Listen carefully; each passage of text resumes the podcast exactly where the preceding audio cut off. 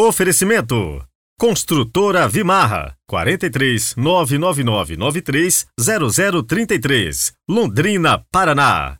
Grupo Predial Gestão e Contabilidade para Condomínios 3338 2055 Londrina.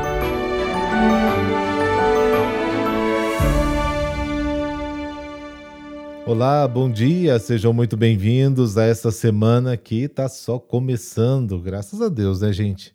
Tendo saúde e Deus no coração, a gente enfrenta tudo. Hoje é segunda-feira, 15 de maio de 2023. Rezemos juntos.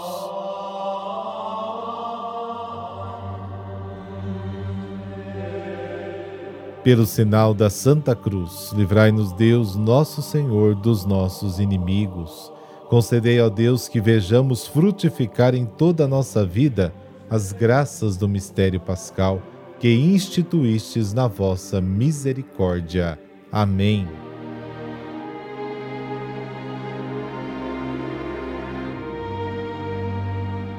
João, capítulo 15, versículos de 26 ao capítulo 16, versículo 4. O Senhor esteja convosco, Ele está no meio de nós. Proclamação do Evangelho de Jesus Cristo segundo João. Glória a vós, Senhor.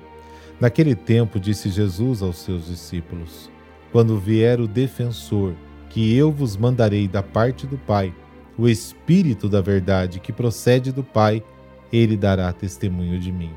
E vós também dareis testemunho, porque estáis comigo desde o começo. Eu vos disse essas coisas, para que a vossa fé não seja abalada. Expulsar-vos-ão das sinagogas, e virá a hora em que aquele que vos matar julgará estar prestando culto a Deus. Agirão assim porque não conheceram o Pai e nem a mim. Eu vos digo isto para que vos lembreis de que eu o disse quando chegar a hora. Palavra da salvação. Glória a vós, Senhor.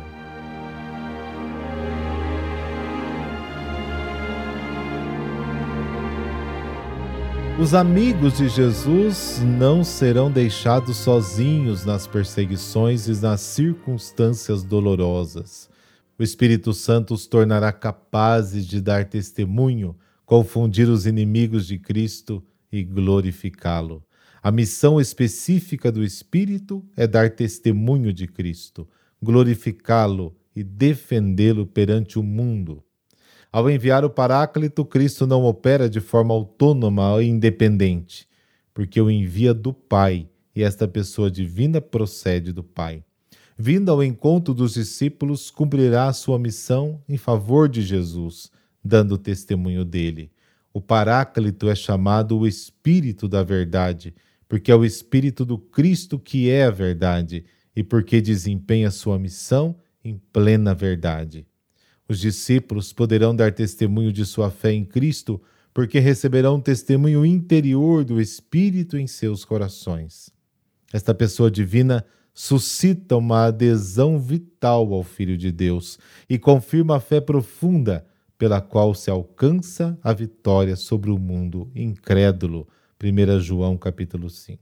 Os apóstolos poderão testemunhar a divindade de Cristo porque estiveram com ele desde o princípio fortalecidos na fé pelo Espírito Santo, serão testemunhas de Cristo perante o mundo. Com a sua revelação sobre o Paráclito, Jesus quer prepará-los para os tempos de provações e perseguições. Colocados à margem da sociedade civil e religiosa da época, será o primeiro passo contra os cristãos.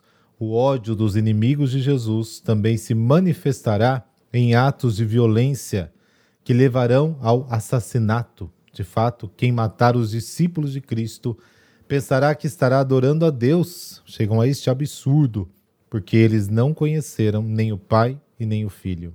Jesus revelou antecipadamente aos seus amigos as perseguições dos homens e o testemunho do Espírito para que não se surpreendessem e jamais tivessem medo de tanto ódio do mundo.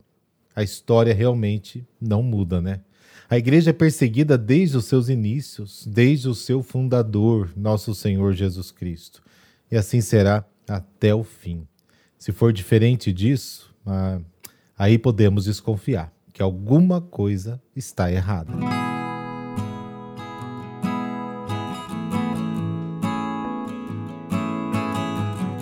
Santo Isidoro Lavrador, conhecido como padroeiro dos camponeses e agricultores. Nascido em Madrid por volta de 1070, Isidoro se tornou santo rezando, trabalhando nos campos e partilhando seus bens com os mais pobres. Um agricultor que, junto com a sua esposa, a bem-aventurada Maria de la Cabeza, é, esperou com empenho no trabalho dos campos colhendo pacientemente a recompensa celestial ainda mais do que os frutos terrestres, e foi um verdadeiro modelo de agricultor cristão. Apesar de trabalhar arduamente no campo, participava todos os dias da Eucaristia e dedicava muito espaço à oração, tanto que alguns colegas invejosos o acusavam, aliás, injustamente, né, de se afastar horas do trabalho. Inveja não falta mas ele supera tudo também graças à ajuda de sua esposa Maria. Dessa maneira, revelou a profunda relação e importância entre o trabalho santificado e a oração.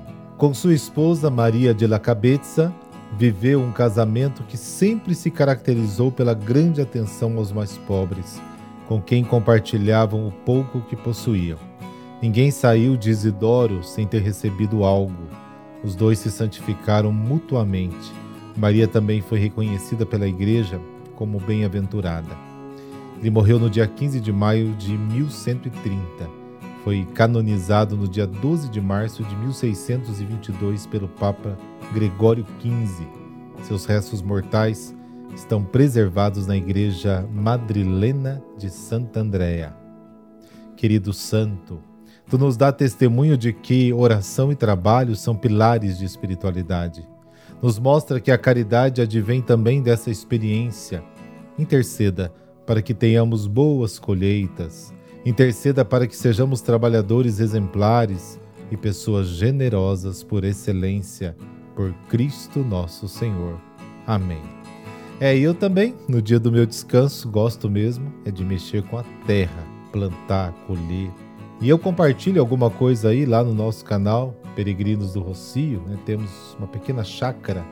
Se você quiser conhecer um pouco, eu vou deixar na descrição um link de um dos vídeos que lá eu fiz, tá bom? Abençoe-vos o Deus Todo-Poderoso, Pai, Filho, Espírito Santo. Amém. Boa segunda-feira e até amanhã.